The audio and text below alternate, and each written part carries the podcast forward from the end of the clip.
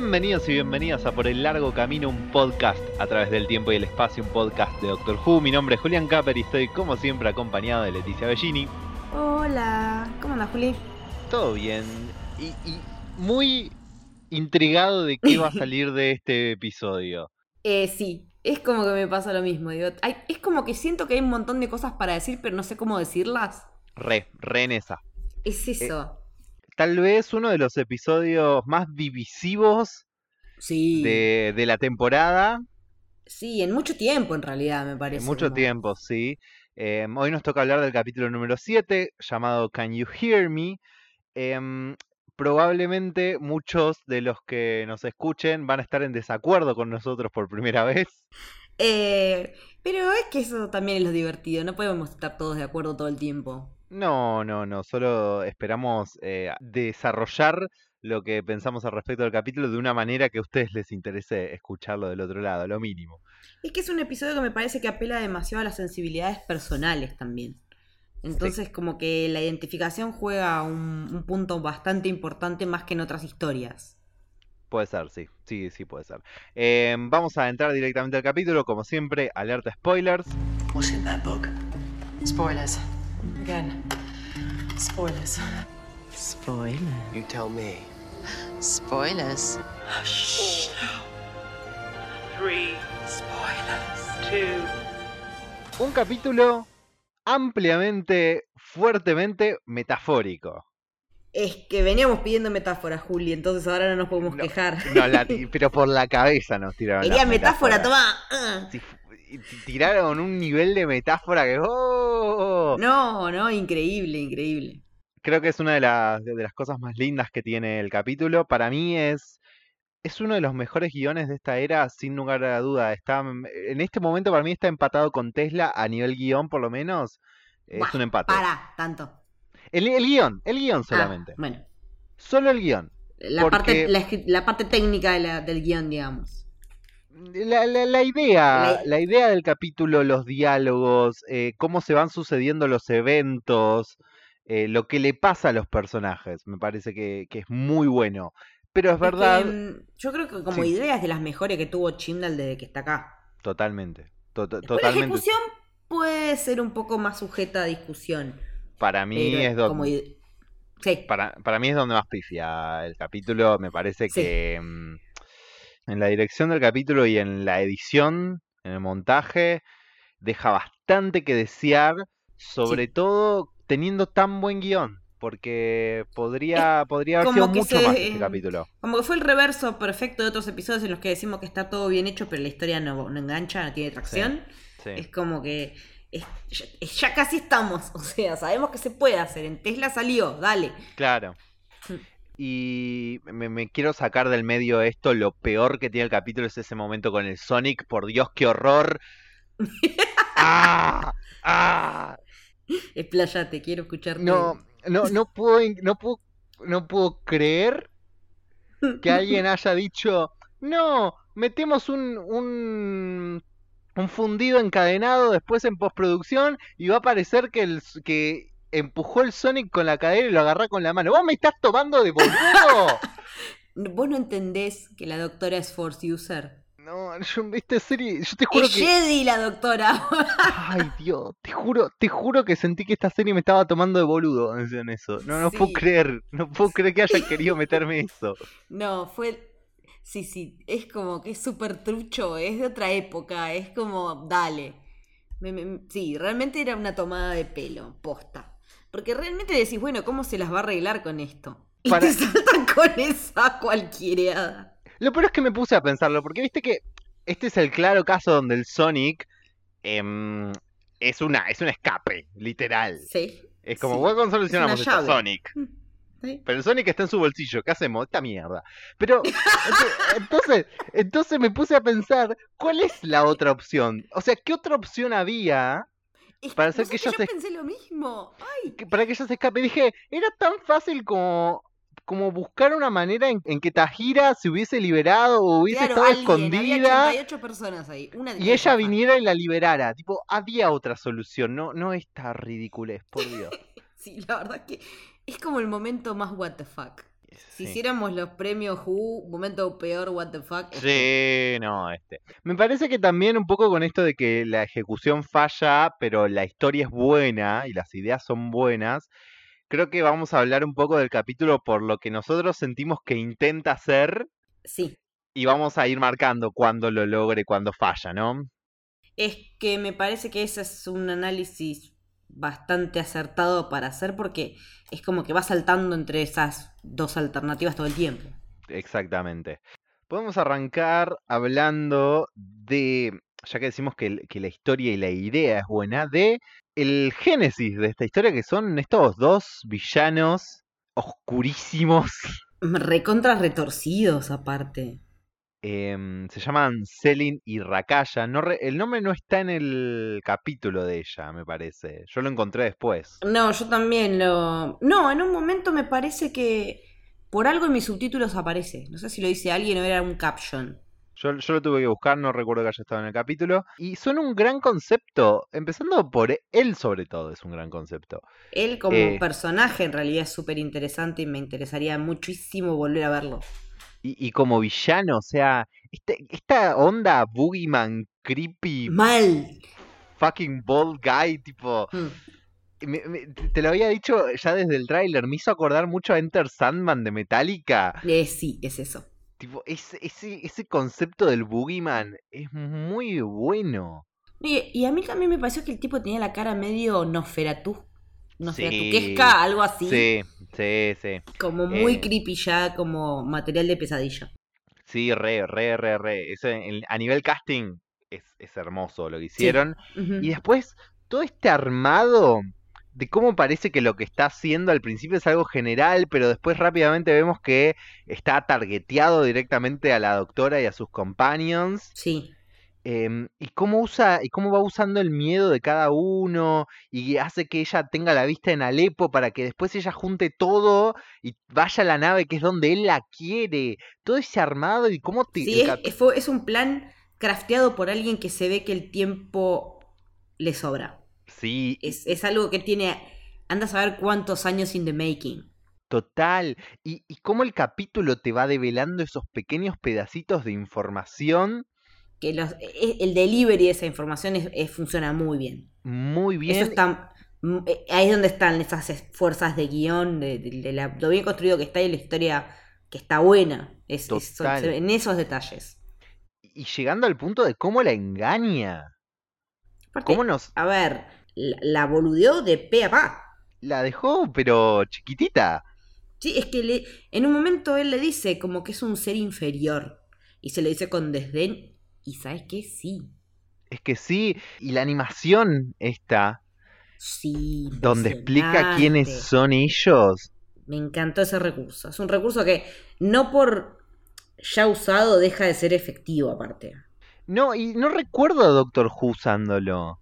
No, Juno, yo puedo decir, bueno, eh, lo que me habías dicho vos de Harry Potter, Para mí sí es la, es muy la Es historia de los tres magos, sí. la historia de Extremado, y también es muy parecido a lo que pasa en Legión, cuando explican la pelea entre el Shadow King y el profesor Xavier, eh, que lo cuenta todo con unas animaciones en un pizarrón.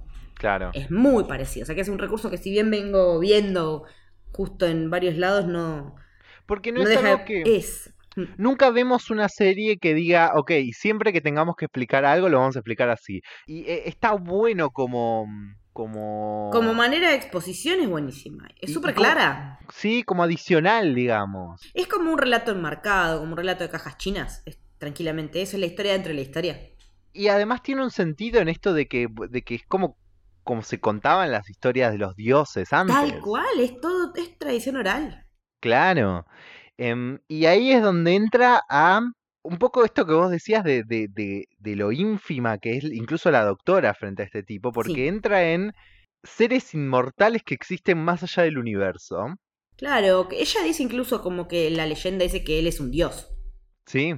Y es el tipo dice, ay, gracias, me sonrojo, como, sí, Sí. es verdad lo que estás diciendo, no es boludez. Sí. Y, y que eso no sea algo al azar, Hmm. sino que esté agarrado fuerte y es muy específico de Classic, Sí, yo, eh, yo le digo hard classic. Sí, es totalmente hard classic Who. Y es muy bueno cómo retoman conceptos utilizados antes porque incluso las menciones están re bien metidas. Hmm. Eso es lo que tiene, que no suena metido con calzador. Es No. orgánica la manera en la que fluye esa info ahí. Porque además funciona para hacerle saber a la doctora que hacerle acordar Hmm. Que ella ya conoce a este tipo de, seres. Porque habla de los eternos, los guardianes y de Toymaker, tres tipos de seres con los que ella ya se encontró. Que se encontró y con alguno de ellos más de una vez. Exacto. Incluso todo el capítulo tiene una vibra que me hizo acordar mucho a Classic Who. ¿Sí? No, sí, sí, no solo el villano, sino, por ejemplo, a la trampa Hmm. en la que la meten a ella. Siento que son el tipo de cosas que un capítulo de Classic Who hubiese hecho. Entonces, me, parece que estuvo bien pensado utilizar algo de Classic Who para, para desarrollar un concepto nuevo en, en la serie. Hmm. Y, y- y- y cuando partís de esa base, haces como otras conexiones. Sí. A- a- creas una vibra, un feeling que se parece a eso. Em, y como vos decías, tipo, los Eternos son de la época del Quinto Doctor Sí. eh, y tienen esta cosa de jugar con los humanos para su entretenimiento, como que es todo lo que hacían. Sí, como es que estaba leyendo un artículo como que en, en Classic, en ese episodio, los eternos nos llaman los efímeros a nosotros. Claro. Esa es la manera en la que se refieren a nosotros y en un momento también Rakaya lo hace. Y cuando están en la calle y ahí por comer pesadillas. Sí, y también los mencionó Tenth en Army of Ghost Sí, yo eso me de eso me acuerdo. Y, y las Carrionites eh, en Shakespeare Code también Sí. mencionan a, a los Eternos como concepto. Y, y los Guardianes que me resultan súper interesantes porque fueron parte de la temporada 16 del 78 con, con el Cuarto Doctor, pero de la temporada entera, porque la temporada esa tiene un arco argumental propio, que era algo que no solía pasar en Classic. Tiene este arco que se llama K2 Time, donde el doctor tiene que ir a buscar los pedazos de la K2 Time porque el guardián, el guardián negro, el guardián oscuro, que es como la personificación de la oscuridad, del desorden, del caos, como que Mm. la quiere usar como arma. Y también tiene un encuentro con su opuesto, que es el guardián blanco, que representa la luz, la, claro, el es un orden, la yin y yang de, de seres. Son como unos seres ¿Qué celestiales que son? Celesti- como celestials. Sí, representan la luz, eh, representan elementos del universo, digamos. Ah, y son también inmortales e indestructibles como Mm. los em, como los eternos. Y aparte, es- como nos lo dejan claro la doctora. Podés, Claro, ¿Qué puedes hacer? Contenerlos. Otra cosa no. exacto. Y, y- y va subiendo el nivel de, de lo interesante que es todo esto. The Hmm. Toymaker Hmm. Em, funciona medio retroactivo en este capítulo porque él es un ser inmortal. Eso te lo dicen en- cuando él aparece en Classic, pero él aparece con el primer Doctor. En Ah, ses- enseguida. Enseguida, en el 66, tres años después de que empezara la serie. Él intenta capturarlo a él y a sus compañeros para quedarse y usarlo en sus juegos para toda la eternidad. Eh, y originalmente el, eh, los guionistas iban a revelar que el de Toymaker era un Time Lord. Hmm. En ese momento ni Es- siquiera existía. Qué buen twist es esta. Claro, pero además en esa época no existían los Time Lords como tal. ah. Los, los Time Lords como, como con nombre así aparecen recién con el segundo Doctor. Sí aparece, em, eh, no me acuerdo si antes o después de Toymaker, el monje, que ese sí dicen que es Ajá. de la misma raza, aunque no dicen el nombre. Bien. En, con The Toymaker nunca llegan a decir que, que era de la misma raza. Y entonces es como que ahora retroactivamente, en vez de ir por ese lado, deciden subirlo Sí, como nivel- entidad mucho más superior. Exacto. Y, y- y sobre eso, me parece que hay algo interesante que hace el capítulo, que es algo que Classic tenía y que Modern no viene haciendo, que es, che, los Time Lords no son los creadores de todo y los No más son los más poderosos. capos. Que a eso me llamó mucho la atención. Esta cosa de decir, ¿sabes qué? Nosotros estamos acostumbrados a que estos son los más grosos. Bueno, no. Este le va a dar vuelta y media a la doctora y, y lo hace. Más allá de que después ella hace como la reverse engineering para volverlos a meter en la bola, qué sé yo. Che, qué fijación que tiene Ju con las orbes, ¿no? Ah, sí, sí, sí, sí. Es ¿Cuánto verdad, es vimos ya verdad. esta temporada? Como cinco. Es verdad, es verdad. Em, pero nada, me parece muy, muy interesante retomar la idea de hay cosas incluso más poderosas que los Time Lords, sobre todo porque mm, ayudan a sentir la infinitez del universo. Sí, totalmente. Abren un mundo de posibilidades hermoso para, para escribir en la serie. Es que era lo que le pedíamos, que sabemos que se puede hacer y se puede hacer bien la expansión. Por eso, si lo pedimos, porque sabemos que les da. Real, la verdad que sí. Lo otro que me parece mm, genial de estos villanos es que funcionan en sí mismos como metáfora. Son, son una metáfora de la temática del capítulo y, y de ellos nace todo un, como una gran nube y sensación de metáfora general que tiene el capítulo, pero parte de, de ellos como algo muy obvio y claro, que, incluso, Mm. que igual, voy a decir la verdad, yo no lo noté al principio, pero cuando después me doy cuenta es como, ah, obvio, e- era Sí. claro, Sí. ¿qué, qué representan ellos? Sí, eh, sí, porque estos dos, estos dos seres terminan representando como la- las polaridades que tenemos los humanos, ¿no? Eh, esta cuestión de, de que ellos nos ven como algo tan frágil y que nuestra mente puede ser algo que se puede usar en nuestra contra, eh, Sí. porque nosotros mismos la usamos para eso. Eh, prácticamente eso es lo que define, lo que nos define como humanos, porque todo el episodio habla, me parece muy claramente, de todo lo que es la salud mental. De hecho, está situado en un hospital mental, la parte de Alepo. Sí, Y especialmente habla de, de la depresión y del miedo. Lo que se puede leer más allá de eso, que aparte se dice y se muestra para mí bastante claramente, es que los humanos somos seres que tenemos un paso efímero por la Tierra. sí, Ese miedo a dejar de ser muchas veces nos supera y cuando pasa eso puede que caigamos en un pozo del que a veces cuesta mucho salir, sobre todo solos. seguro. Porque aunque tengamos personas por ahí que nos quieren o que nos quieren ayudar, a veces no puede salir. Eh, No. Como no puede salir ella de la burbuja, como no puede salir el amigo de Ryan de esa situación en la que está.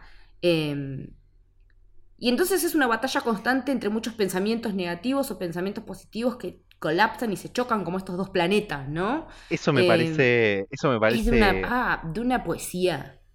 eso, es, eh, eso yo te lo mostré después en un análisis. Sí, eso me quedó. Ah, me voló la cabeza. que yo no lo había notado tampoco, y esta idea de que estos dos planetas chocando uno contra el otro al borde del Hmm. colapso, y la palabra Sí. colapso se dice en ese momento, y me Sí. parece clave, pero Sí. que son detenidos por esta cosa pequeña ¿Mm? Que, que, pus- que esta gente puso ahí para evitar que los dos Sí. planetas choquen. Se la den, sí. Porque también todo esto lo que habla es de cómo eh, eh, durante un montón de tiempo todo eso- todas esas cuestiones, esas, esas dos tensiones que tenemos, las reprimimos, pero eso tarde, termina, tarde o temprano termina saliendo y sale en forma de pesadilla, que es el alimento de estos seres. O sea, nuestros miedos más profundos son los que nos hacen sentir solos, ser incompren- eh, sentirnos incomprendidos. Y, y nada, es como que todos pasamos por eso alguna vez. Y lo que nos está diciendo el episodio es que está bien, que si, si eso te pasa, que, que es algo que podés sentir, que te podés dejar sentirlo, eh, pero ya el problema es cuando el miedo te paraliza, Sí. no te deja vivir. O sea, que ahí es cuando necesitas ayuda, cuando alguien venga con una bolsa de papitas a visitarte después de mucho Total, tiempo. hermoso. eh, o, Es, es el, el capítulo ramifica Sí. esto que decía de que va formando una nube de, de, de, mm, de concepto sí, a través de todo. Cómo se va ramificando entre los compañeros de los que ahora vamos a hablar más mm, y cómo va mostrándote distintos ejemplos y distintos sí, lugares donde podés estar parado frente a, a la depresión tuya o de otros. Exacto, porque los compañeros están posicionados adentro y afuera. A veces son el que la sufrió, a veces son el que va a ayudar a alguien o va a prestar oreja para alguien que necesita. O el, o el que se ve en esa situación y no, y, y no sabe bien cómo reaccionar, o, o- o todo un montón de, de- de situaciones reales que, que- a las que uno en la vida se va enfrentando, ya sea porque le pasan a uno o le pasan a otro. Y, y también me hacías pensar recién, y, tipo, em, estos dos planetas, las civilizaciones que hay en estos dos planetas, Sí, que son enfrentadas con ellas mismas. Sí. Pero a su vez también entre ellas tienen que ponerse de acuerdo. Claro, pero además por este, estas personificaciones de la depresión que son estos Sí. dioses, Mm, de, de la, del miedo y de la depresión, mm. em, los usan como, granja básicamente. Sí, Granja de pesadilla, de miedo, de sensaciones horribles sí. y, y- y las cuales crecen Mm. más por enfrentarse los unos con los otros, con uno mismo. Es conceptualmente muy bueno. Es como que eh, en ese nivel de lectura es como que ¡puh! se, me, se me estalló la cabeza. O sea, Y el nombre del capítulo, lo que vos decías, lo que a veces Mm. uno necesita es pedir ayuda y el capítulo se llama Can You Hear Me? hmm, Tipo, podés escucharme, hay alguien Mm. del otro lado, ¿quién está ahí? ¿quién está ahí? ¿O quién puedo ser para vos si necesitas una oreja o una mano? Sí. Eh, esas, esas cuestiones tan- son eh, de un nivel de, de humanidad que es lo que decimos que nos encanta de Who también, ¿no? Y de vuelta, todo esto lo estamos diciendo a, a un nivel de, de la historia. Sí, Me parece que es algo que en el, en la, en el papel es brillante, como estamos diciendo. Es Sí. enorme y es de lo mejor que hemos visto en todo esto de, de conceptos y cosas puestas en una Mm. historia. Ahora es verdad que hay veces donde no mm, es más la idea de entender qué está queriendo hacer el capítulo que lo que realmente nos transmite. sí, es que me parece que es muy sensorial. Sí, Eh, pero a Eh, veces de- de- creo como que de- por momentos es como que peca un poco de esto se como que da por sobreentendido que vamos a Sí. entender lo que nos están diciendo y por ahí falta una vuelta de rosca. a veces tenés que prestar demasiada atención en un punto. Sí. hay cosas que te tiran en una línea de diálogo muy Mm. rápida y que no dejas, que no deja ni que se asiente, que ya sigue con otra cosa, o que te Sí. muestra eh, un plano de una cosa y, y vos también tenés que entender que eso va a ser algo después. Son cosas que Sí. es un capítulo que pide un segundo visionado, Ne- sí es necesario. es muy eh, necesario. Yo noté también como que la estructura es bastante onírica. Porque ese saltar Sí. de una cosa a la otra constante, que no sabes que si es pesadilla, que si es realidad, que si es un Sí. recuerdo, porque tenés cuántos planos de existencia, tenés toda esa mirada como omnisciente al final de las historias de cada uno de ellos, eh, tenés la parte en primera persona, entonces eh, me parece que ese- esa desestructura ordenada es muy de los sueños también. Sí, es real. Em, ha- hay un par de- hay alguna cosa que me gustaría destacar sobre, mm, sobre lo que digo de, de la ejecución. Por ejemplo, a mí me parece que el final del capítulo, el clímax, no el Sí. final, eh, porque eso hay Sí, 10 minutos después de lo que estoy diciendo. El clímax cuando los vencen Sí. no está bien ejecutado. No, no, no, eso es como que te lo sacaron de encima, me parece. Sí, Como que querían seguir contando lo otro. Bueno, saquémonos de encima de esto que ya está, ¡pum! Ya nos sirvieron para decir lo que teníamos que decir. Bueno, ahora vuelta acá a la bolita.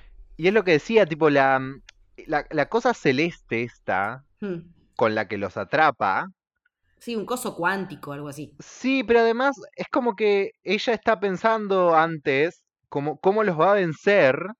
Y dice, Y no se puede.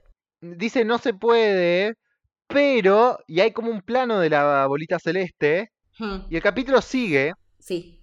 Y como que cinco minutos después llega ese momento final y de repente está la bola y los encierra. Pero como Pero que aparte de una manera como súper... Es anticlimática, no es climática, Sí. es anticlimática. es, es totalmente anticlimática, es rara. Es Mm. muy raro como está hecho. Eso no se siente una victoria. No, para nada. Pero sabíamos, pero ella dijo en un momento y sabemos que no vamos a tener una victoria contra Pero- un Eternal.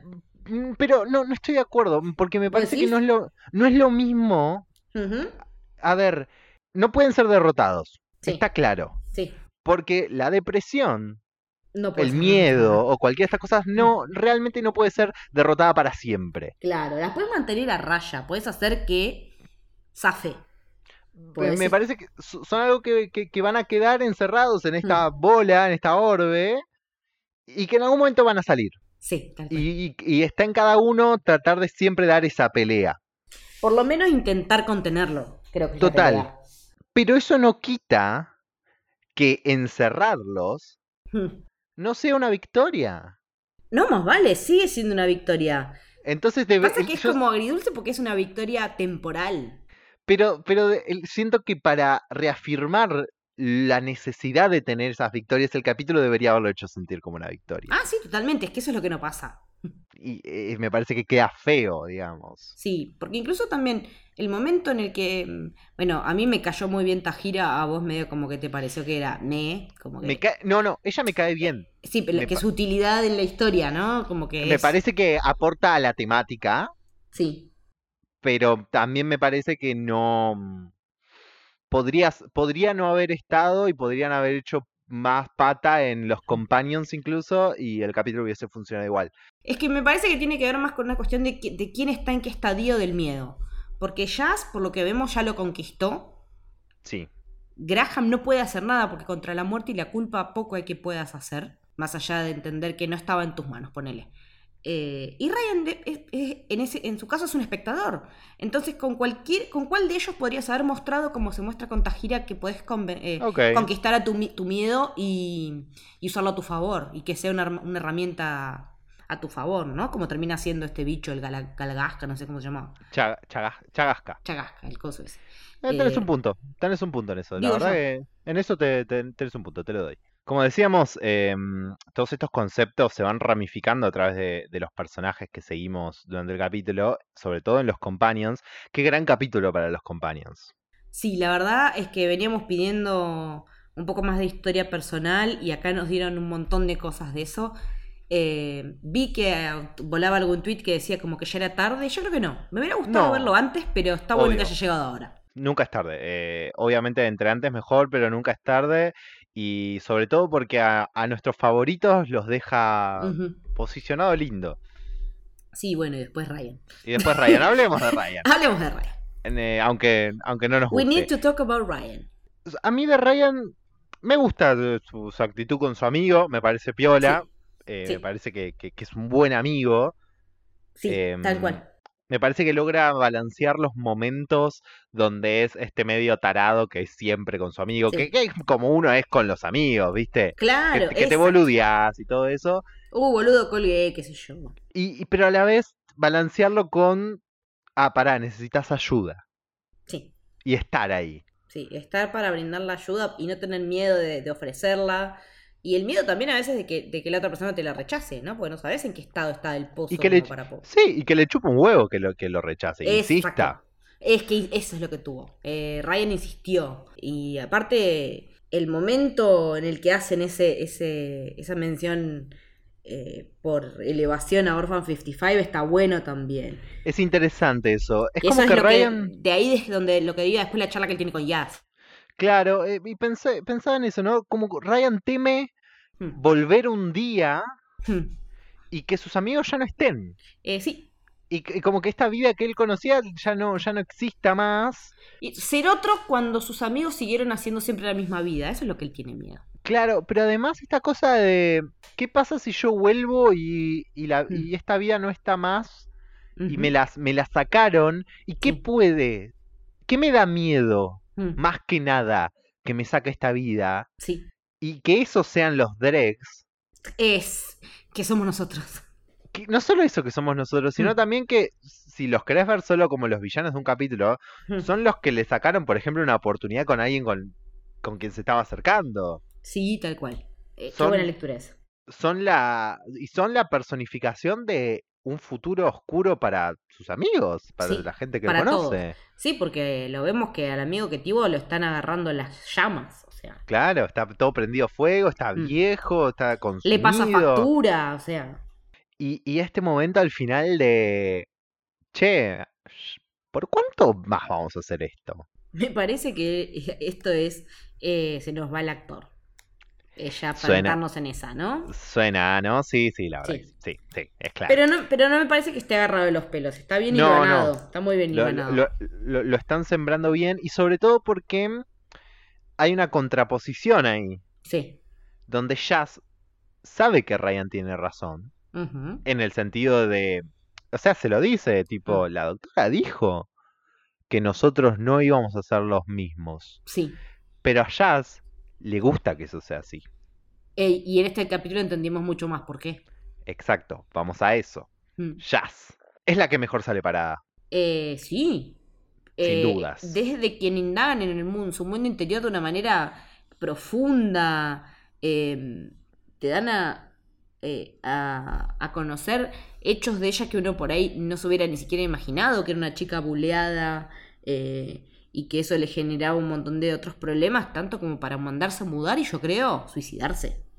Yo, yo no lo vi tan drástico, pero yo lo, yo lo vi más como un, un ambiguo a propósito, un, un poco claro, intencional, donde, sí, sí, no, hacía, totalmente puede donde ser. no, no hacía falta dar toda la información de, de por qué iba a hacer una vez que había, se había escapado de la casa. Es que, ¿sabes qué me transmitió ello? Eso, la manera de actuar de ella. Eh, el- su, la- su mirada, eh, esa, como esa posición endurecida pero un poco más floja después.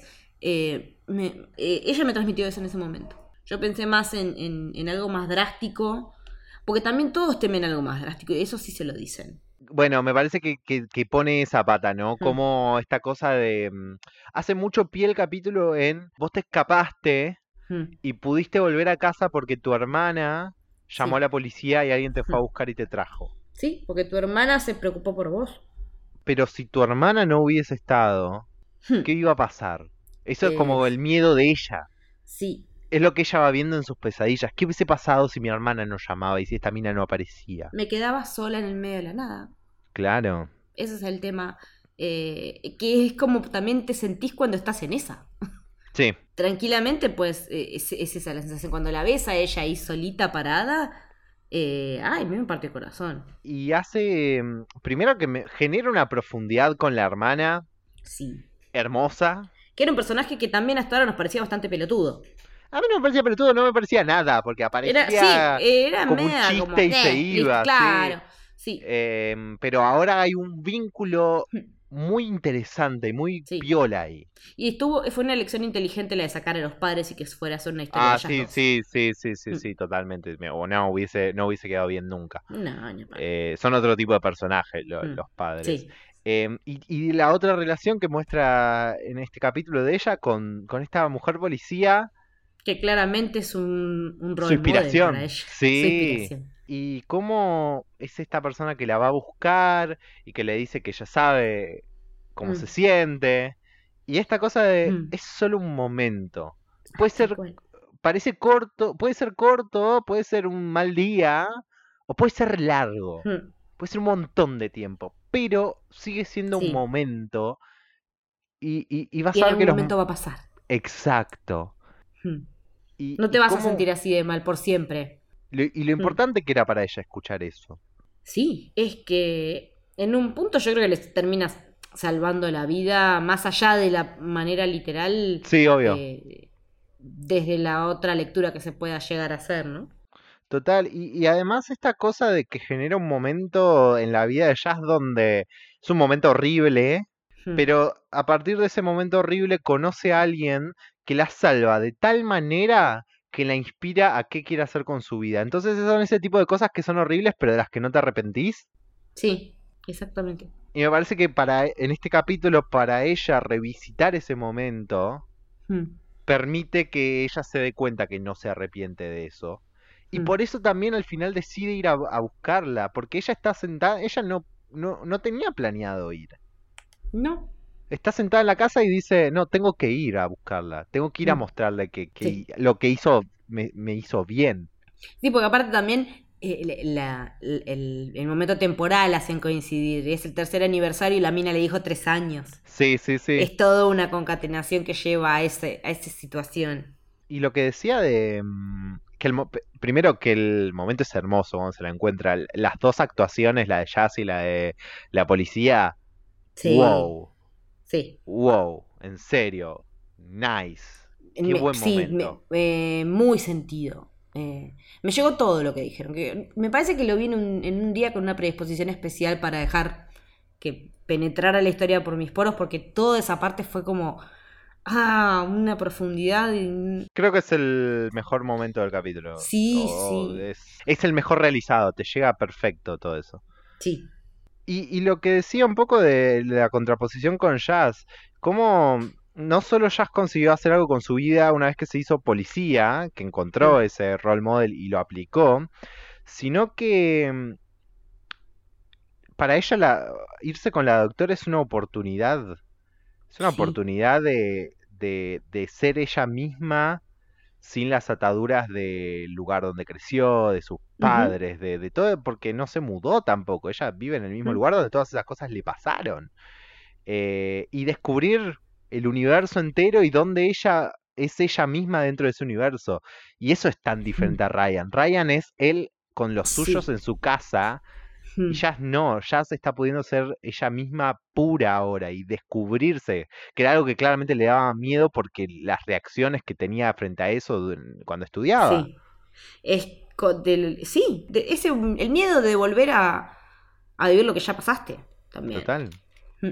Y nuestro último compañero, Graham, Sí, que durante el capítulo es en general Graham, es Sí. comic relief, es Claro. buena onda, eh, está bien. sí, Hablemos de la pesadilla de Graham un segundo. sí. em, Me redolió. Sí, fue como un, un golpe bastante bajo por todos lados, porque no solo te aparece Grace, eh, nada, manifestando la culpa que él siente por no haberla podido salvar como si hubiera sido posible. Eso. Ahora, Eso, sí. tengo un problema con eso. Que el mayor miedo de Graham sea que le vuelva el cáncer es perfecto. Es, eh, está perfecto que esté ahí, está bien puesto y tiene todo el sentido Mm. y me encanta. Mm, Pero yo pensé que la parte de la culpa mm, de lo que pasó con, con Grace Sí. ya lo habíamos Superado. dejado, sí, dejado atrás. Sí, ahora que lo decís puede ser. En el momento no lo, no lo até, pero en el, como en un lugar recóndito de mi mente, algo de eso estaba resonando. Siento que en la pesadilla Grace podría haber sido menos violenta Ay, mal. y más triste, más tipo, Hmm. te estás muriendo, pero ahora vamos a estar juntos de vuelta. Igual, ¿sabes? Eso puede también tener que ver con, con cómo se trata uno uno mismo. Sí, Con la dureza que uno se juzga a uno mismo, no te juzga a nadie. Entonces, si esa Grace es una representación de su inconsciente, puede que sea por eso también. Nadie va a ser más duro que esa representación mental que él puede llegar a manifestar. Obvio, pero para mí ya no es interesante el tema de la culpa por lo de Grace. Realmente es algo que siento que lo dejamos atrás y, y para mí hubiese sido mucho más interesante profundizar sobre en su miedo a morirse y que él pueda decir, si, si, él- si Grace le hubiese dicho, che, te estás muriendo, pero vamos a estar juntos de vuelta, hubiese sido Mm. hermoso que él le diga, gracias, Sí. pero todavía no me quiero morir. Hmm. Me parece que ir por ese lado hubiese sido mucho mejor. Sí, Mucho. puede ser que funcionara un poco mejor, sí. Pero como que en general esta fue la historia que tuvo todo más controversial. Ahora, ahora ya vamos a llegar a Graham. Pero mm, lo del miedo de, tan básico y, y primal como de morirte, eh, me parece que, se- que podría haberse prestado mucho más, siendo la escena con la que después él habla con la doctora, ¿no? Sí. La doctora en este capítulo es más. Es más un vehículo, ¿no? Es más como. Como la seguimos a ella y vamos viendo Hmm, estas cosas de las que hablábamos. Cómo, cómo va interactuando y cómo van afectando estas cosas a los demás. Y lo vamos viendo con ella, pero no. A ella no le están pasando. Te da la sensación de que a ella no le están pasando las cosas, pero en realidad, sutilmente Hmm. hay como semillitas de algo que se mueve en su cabeza. Que es mucho más sutil Sí, que igual me con los parece demás, que Pero hay eso decir. cositas. Es más sutil rozándolo demasiado sutil. Sí, sí, sí, estoy de acuerdo. eh, Por momentos yo no me doy cuenta qué le está pasando. No me estoy dando cuenta. No, me, me hizo dudar de, ok, esto que creíamos que era la doctora, ¿es tan así o no?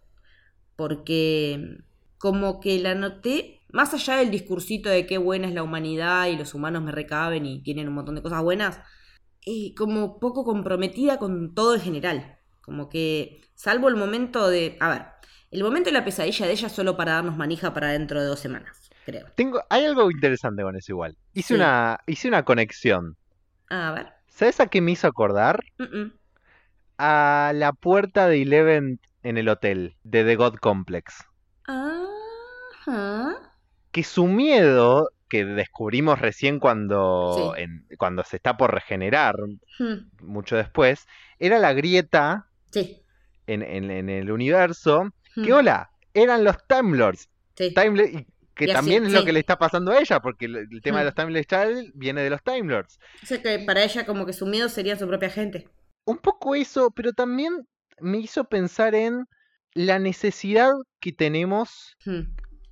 que deberíamos tener, o el, el laburo que deberíamos tener de empezar a comprender a 13, y, y voy a decir Sí. 13, no de Doctor, porque quiero hablar específicamente de esta regeneración, de entender a 13 por ella misma Hmm.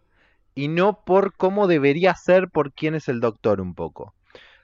Eh, es que es una disociación bastante jodida la que estás pidiendo. Es muy jodida, pero me parece Sí. que, y, y de vuelta vamos a los problemas de ejecución, me parece que están intentando que esta doctora tenga Hmm. un tipo de complejo con un nivel de profundidad que no vimos antes en este tipo de complejo, que es el tema de cómo me relaciono con los demás.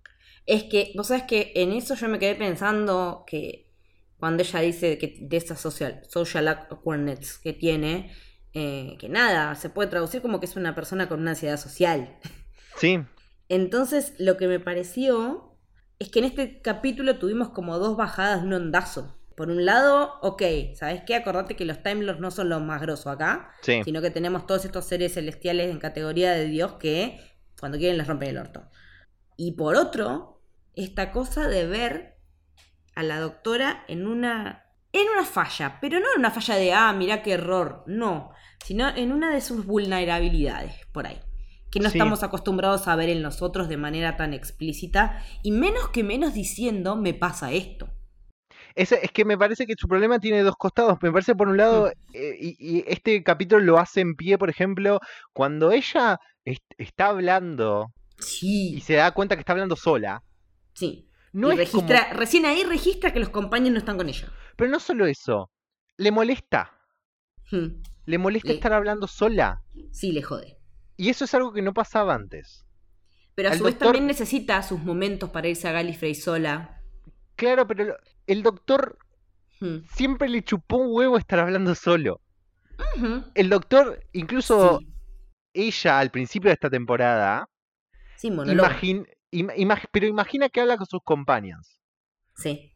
Cuando sabe que está solo. Es 12 en Heaven Sent, es ella Mm. con, lo, con el, en el mundo paralelo de los Kasabi. Pero cuando Sí. ella sabe que podría tener algo de lo- alguien al lado y no lo Mm. tiene, o Mm. cuando la dejan hablando sola, no le gusta. Quiere decir lo que ella quiere decir. Quiere poder, tipo, que, quiere que haya alguien escuchándola, can you hear me? Sí, Pero- y a la- totalmente. Y a la vez tiene este complejo de no quiere abrirse, porque. Hoy veía algo y yo ya no me acordaba, ellos siguen sin saber que Gallifrey está destruido, ¿Ellos quiénes? sus companions. Ah, sí, los compañeros no saben, no tienen la menor idea. de Nunca lo se que los pasó. dijo. No, no, no, no, no se los dijo nunca. Entonces esta dualidad de, Te necesito, pero. pero ¿Qué? tampoco quiero mostrarte todo, Sí. es parte de esta ansiedad social que claramente tiene. Y el problema Sí. El problema es que tengamos que estar haciendo este análisis de estas dos escenas nada más y que no haya sido algo lo suficientemente plantado Sí. durante toda una temporada. Aunque dos. Dos, no te pido tanto, querés olvidarte de la temporada anterior porque era algo Sí. nuevo y, y que en Sí, esta querías profundizar y en esta ibas a profundizar sobre las personalidades. Bueno, pero vamos, Mm. siete capítulos. Mm. Se podría haber hecho más para Se que podría esto haber estructurado mejor, sí. para que esto tenga una base fuerte, porque lo de vuelta estamos analizando sobre lo que entendemos que el capítulo quiere hacer, pero Sí. la realidad es que las veces que logra hacerlo bien no son todas. Mm, No, pero que también ahí es donde tiene sus puntos más débiles todo esto. Sí. Es en la falta de claridad y en cuánta cosa deja librada nuestra imaginación. Sí. Es como la última de Star Wars, más o menos. Y el ejemplo más grande de esto, más debatible de esto y el que más eh, Despertó pasiones y opiniones encontradas. sí, mucho eh, generó caos esta Sí, escena casi al final. La charla entre Graham y la doctora es un momento que hubiese funcionado mucho mejor si esto que Mm. estamos diciendo de plantar las cosas durante la temporada para llegar acá existiera, Sí, pero no existe. pero no existe. pero a pesar de que no existe y a pesar de que esto se podría haber hecho mejor, a mí en lo personal no me parece tan grave como muchos lo están planteando. No, a mí tampoco. Para nada. Me parece, parece como que decir que es el peor capítulo de Doctor Who es una zarpadez. Porque lo leí. Eh, Que por esta escena era el peor capítulo, o sea. Mm, sí, no, no, no, no, porque, a ver, a mí no me pareció mal lo que hizo, lo que hizo ella. Mm, No, a mí, a ver, no me pareció mal, pero también me di cuenta que no es a lo que estamos acostumbrados y por eso nos choca también. Es re chocante. Es súper chocante. chocante verla, ver al a The Doctor eh, congelado sin palabras. ¿Cuándo se nos quedó sin palabras el Doctor?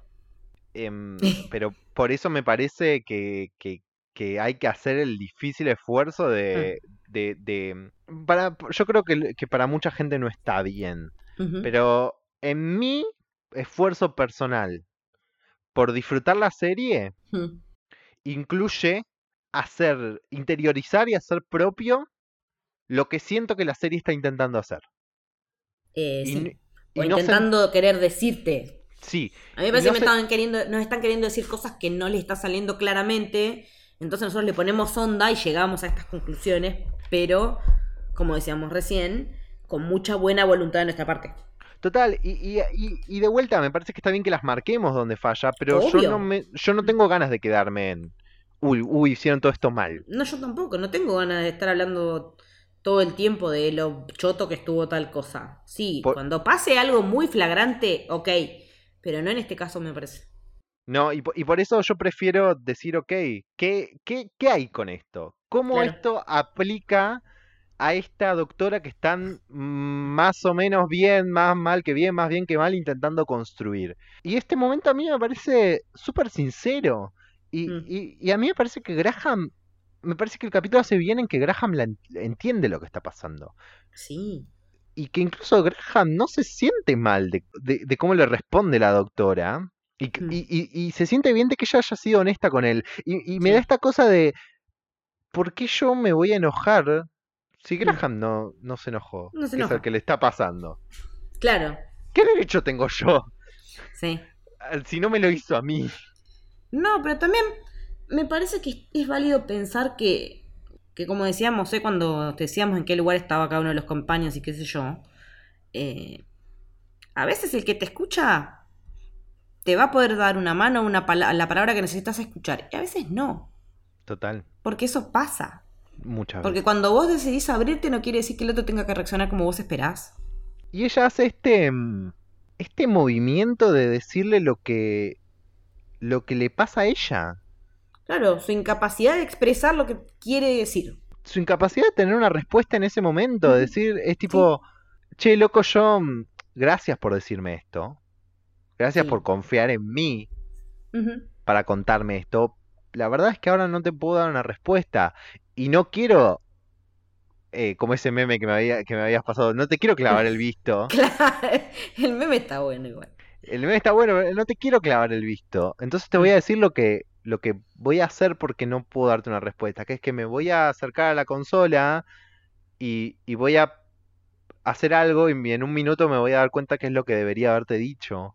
Hmm.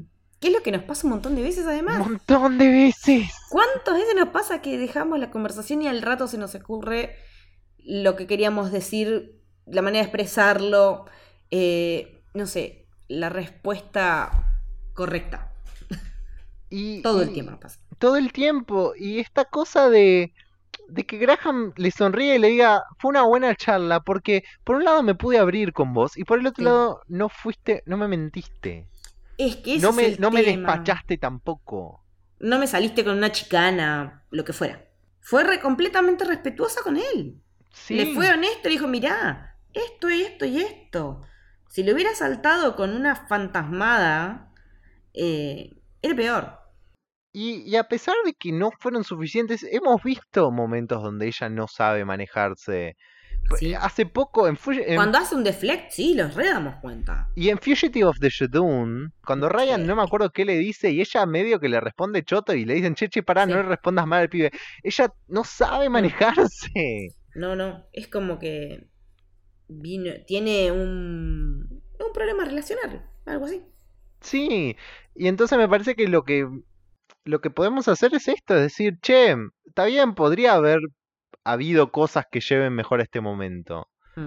pero no es no es descabellado esto, no No, para nada. no es descabellado, no es, es profundamente malo. humano, me parece. Eh, bien en la línea de todo esto, bajarla un ondazo a ella en este episodio.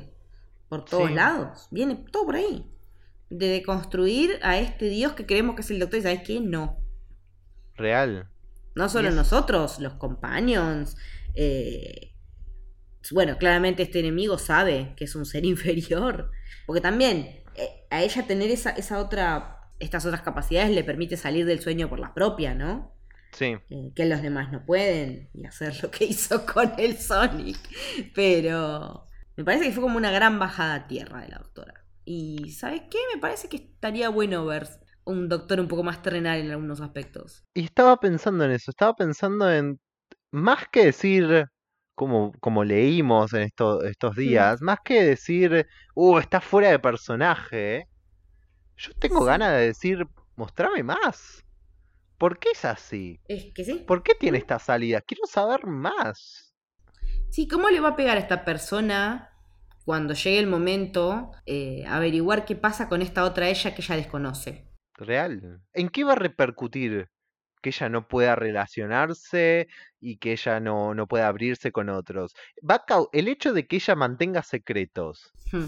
¿Va a causar que un companion se vaya de la TARDIS, por ejemplo? ¿Por no confiar? Y... Son- son- Porque nosotros hasta ahora venimos viendo que tarde o temprano el doctor se abre con su companion. Yo no sé si la veo a ella dispuesta. No, para nada. Me parece Gen- que ni a palos. Y generalmente más temprano que tarde. Sí. Eh, Nine se lo dice en el segundo capítulo. Ten a Marta medio que también. El segundo tercer capítulo. Eleven a... Eleven nunca te muestran cuando le dice a Amy de la No, guerra y todo eso, pero se, pero rápidamente ella sabe, no me acuerdo en qué capítulo, es como que ella dice algo, como que ella ya sabe. Pero te es que cuando- por la relación que ellos tienen hay otro tipo de entendimiento, me parece. Em, eh, bueno, Clara está ahí en, Hmm. en, en The Day of the Doctor y Peter tiene otra cosa. Eh, no, no tiene ese peso de la guerra. No, ya no. Y, y empieza con Clara que ya viene sabiendo todo y después con Bill tiene otro tipo de relación. Y con Mm. Bill también tiene esta cosa de como que no... No abre mucho. Tiene otro tipo de Mm. cosa. Pero esta no... 13 no está dispuesta. No quiere, No. no sabe cómo manejarlo, no sabe cómo, cómo manejarse con otros. Es que aparte me parece un viraje interesante para la doctora que nos habían Real. vendido como la doctora de la esperanza. Real. Es un buen real. viraje para la complejización del personaje. Y es esta persona, ¿sabes a qué me hace pensar? ¿Quién? Me hace pensar en, en, en esta cosa que tenemos todos, Hmm, de, de cuando sos el que da consejos. Sí. A vos quien te ayuda. claro, pero nunca, pero no dejas que te ayuden a vos. Cuando sos el, el que está ahí para escuchar al otro, pero ¿quién te escucha a vos? Es, es Ay, ese, sí. Es ese momento de, de que a veces tenemos las personas.